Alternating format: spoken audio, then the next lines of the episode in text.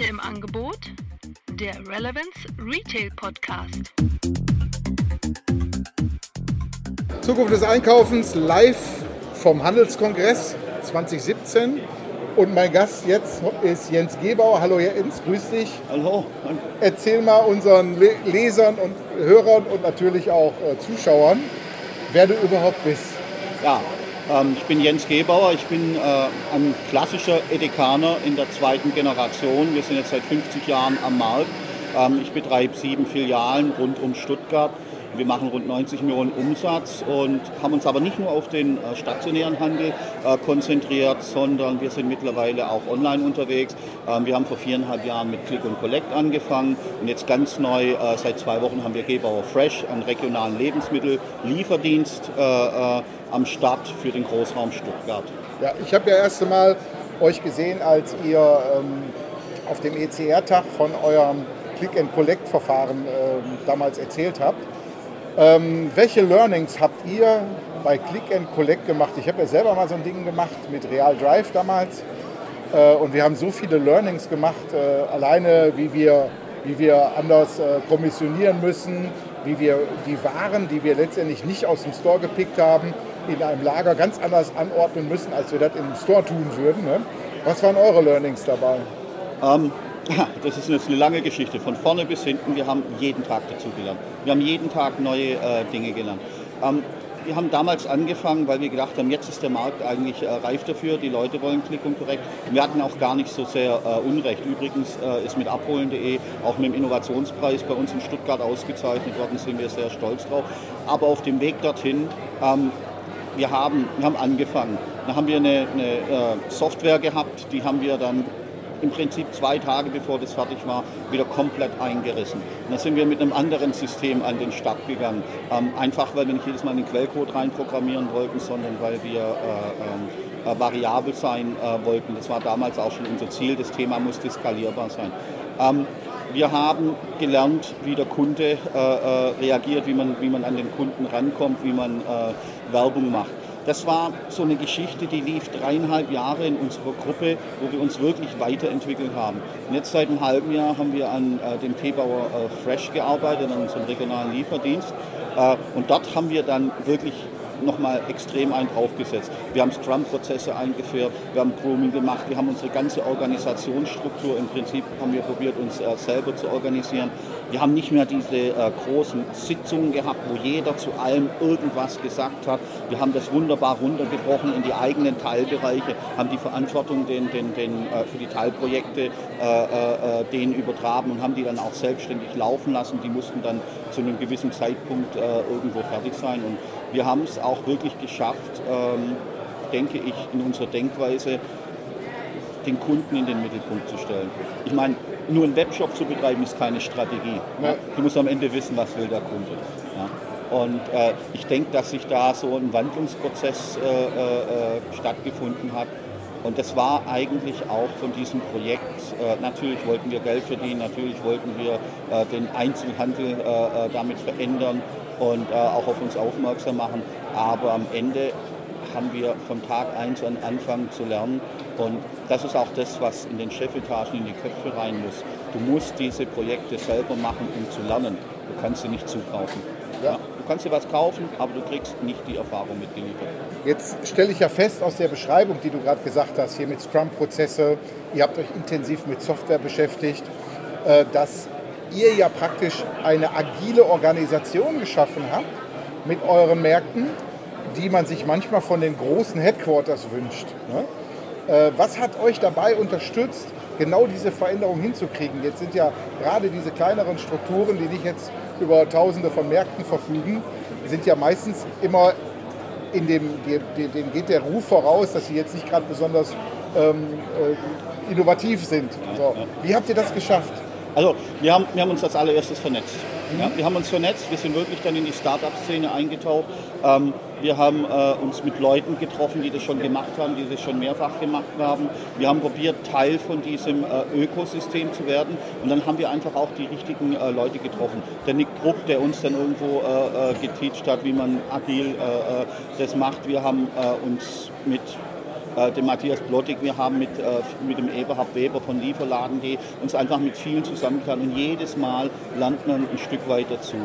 Und äh, ja, es ist wesentlich einfacher als als selbstständiger Händler gewisse Dinge anzuschieben, als in einer Genossenschaftsstruktur wie die Edeka. Mhm. Ja, das ist äh, natürlich innerhalb der Edeka äh, äh, laufen die Themen anders. Da geht es über Gremien, da gibt es dann äh, äh, die Länderchefs und dann geht es hoch nach Hamburg und ähm, man muss auch ganz klar von einer gewissen Altersgrenze reden. Die, die, die Nähe zu der Technologie ist nicht überall äh, so sehr gegeben. Aber ich würde jetzt nicht behaupten, dass wir agil sind und dass wir äh, äh, äh, so der Hort der Innovation sind. Ich merke halt auch in meiner Organisation, dass es äh, äh, dort schon kulturelle Probleme gibt einfach auch. Ich meine, wenn du mit disruptiven Technologien äh, in den klassischen Einzelhandel reinkommst, dann stößt du erstmal auf Gegenwehr. Ich rede jetzt im Prinzip vom Christiansen Innovators Dilemma. Mhm. Das war eines der wichtigsten Bücher, die ich in den letzten zwei Jahren gelesen habe. Und der sagt natürlich auch ganz klar, aus so einer Organisation raus ein disruptives Modell zu entwickeln, geht nicht. Äh, da sind einfach zu viele Mauern, da sind zu viele Dinge, die man einreißen muss, zu viel Energie, die verschwendet wird. Ähm, und dann haben wir letztendlich, äh, sind wir auch zu dem Punkt gekommen, okay, wir ziehen erstmal räumlich um. Ja?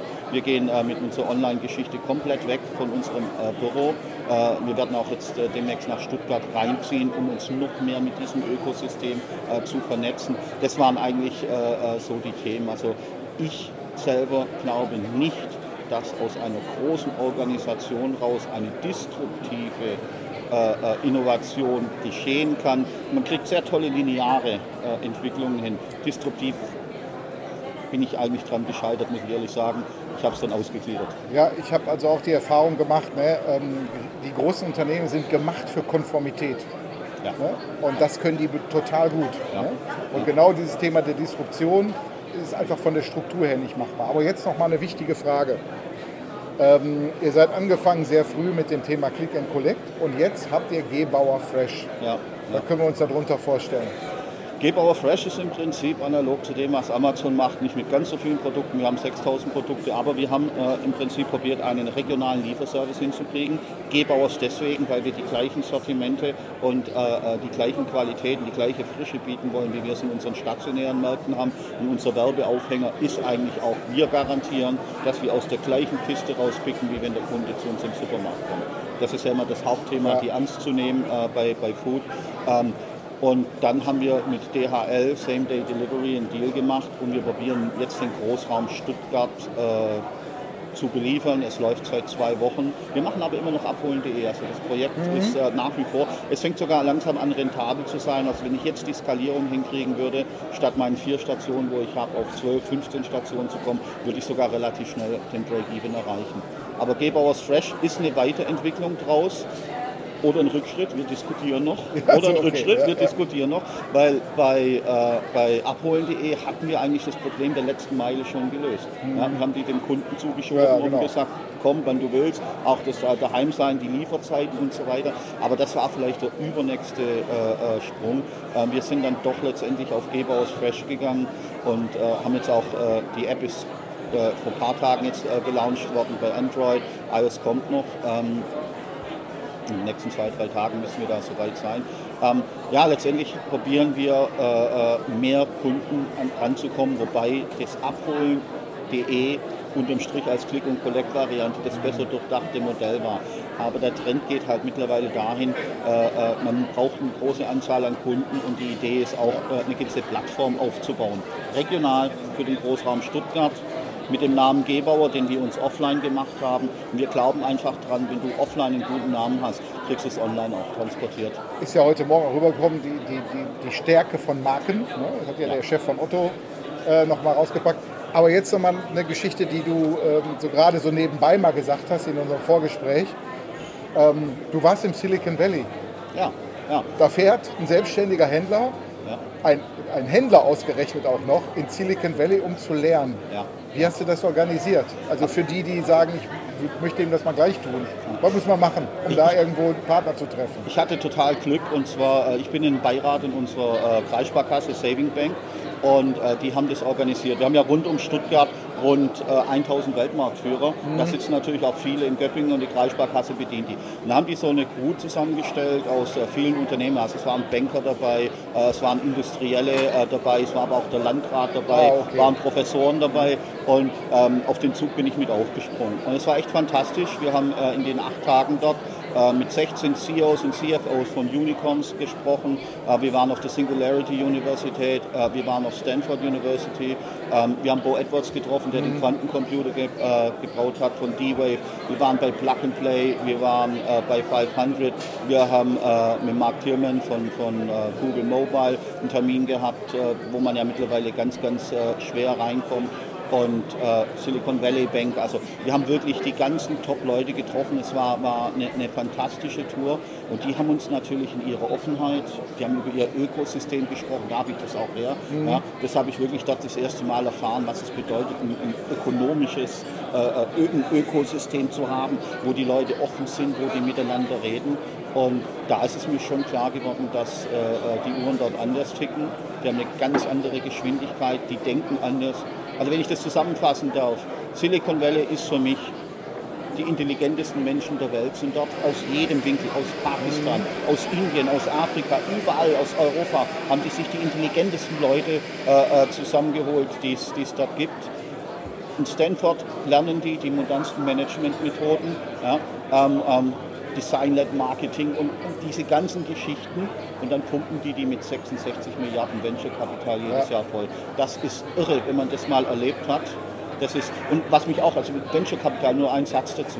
Da drüben ist es wirklich nur eine andere Ressource, wie bei uns Strom oder, oder, Ja, oder, genau. das ist, Geld ist, ist, ist da. Wir haben anderes Denken. Venture kommt ja von Adventure, äh, Abenteuer. Und bei uns heißt es Risikokapital. ne? Ähm, zum Abschluss nochmal, Handelskongress.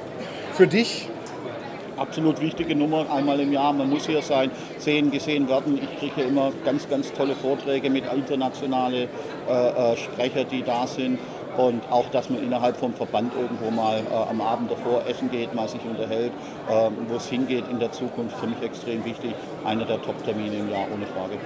super Jens. Jens Gebauer für Zukunft des Einkaufens. Schönen Dank für deine Zeit. Dann, Tschüss. danke dir. Ja. Danke.